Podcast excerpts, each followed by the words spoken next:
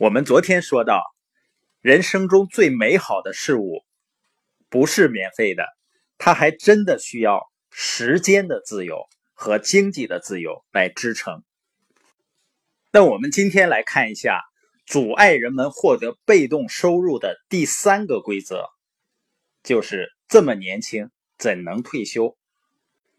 对于大多数人来说啊，退休就应该是这样的：第一呢，自己年纪大了。就退休了。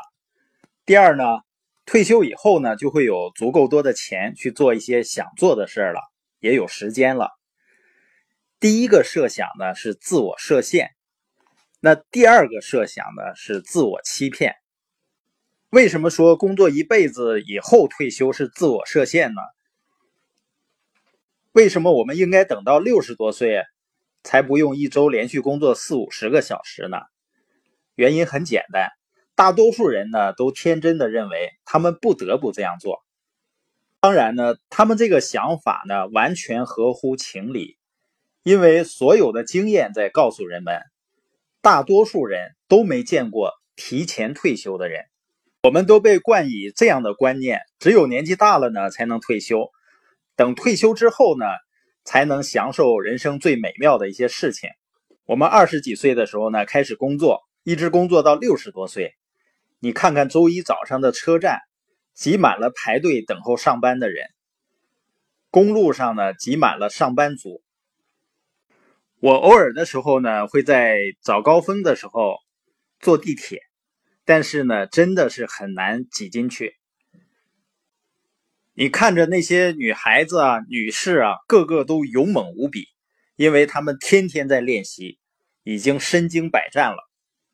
人们用四十多年的时间来换取生存的费用，而且还常常感到经济和时间的压力。那是他们真的喜欢去工作吗？实际上，有一份报道表明，心脏病患者发病最多的时间段是在周一上午十点钟。你发现啊，很多人宁可要离开，也不愿意去工作。人们另一个误区呢，就是日复一日的工作，五十年后退休了，突然间呢，他就有钱了。麦克菲利普斯呢，在《金钱七律》中啊，做个有趣的调查。他说，人们对金钱有错觉，比如呢，大多数人都臆想退休时光就是自由时光，他们认为那个时候呢，自己就没有金钱的忧虑了。事实上是什么呢？退休之后，人们仍然会有经济压力。我们在美国的一些餐馆里呢，经常会看到一些六七十岁的老人，他们肯定是有退休保障的，但为什么他们还要去工作呢？我想，肯定不是为了获得满足感，或者喜欢做这些事情。很多人呢，实际上是自我欺骗。认为呢，当他们最后不用工作的时候，就会奇迹般的有钱。当然，他们会有时间的，以至于呢，他们真的为此将人生中重要的事情推后，满心期待着呢，退休了以后去做。那推后去做会带来什么问题呢？有句古语啊，叫“时间和潮汐都不等人”，说的一点都没错。不管我们多么不愿意相信。孩子成长的时刻永远不会再重复，父母需要我们去照顾，那个时间也一去不复返。很多的事情都是短暂的，错过这些呢，就意味着错过了生活。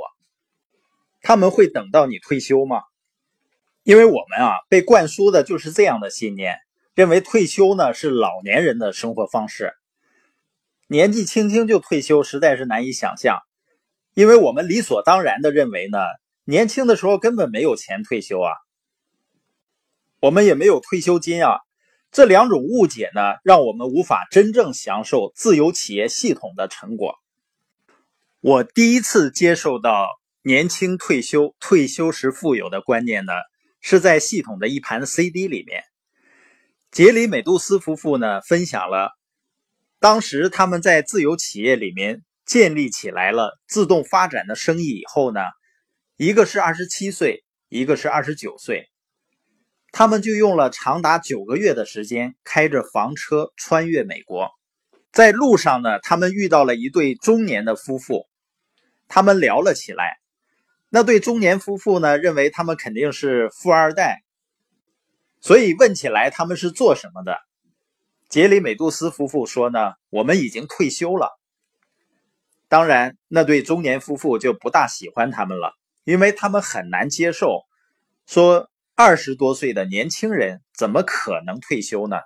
实际上呢，他们是在系统的支持下建立起了自动发展的企业，因为他们打破了这么年轻怎能退休的规则，通过建立起自己自动运转的企业，而建立了一种全新的生活方式。我和我爱人呢，也是在不到四十岁的时候，建立了一个由系统支持自动发展的生意。我们会有更多的时间去做自己喜欢的事情。当然，有的朋友说，那现在也看到你们经常出去工作呀。实际上，我们所谓的年轻退休，并不是什么事儿都不去做。自由呢，并不意味着你想做什么就做什么，但是它一定意味着你不想做什么的时候，你可以不去做。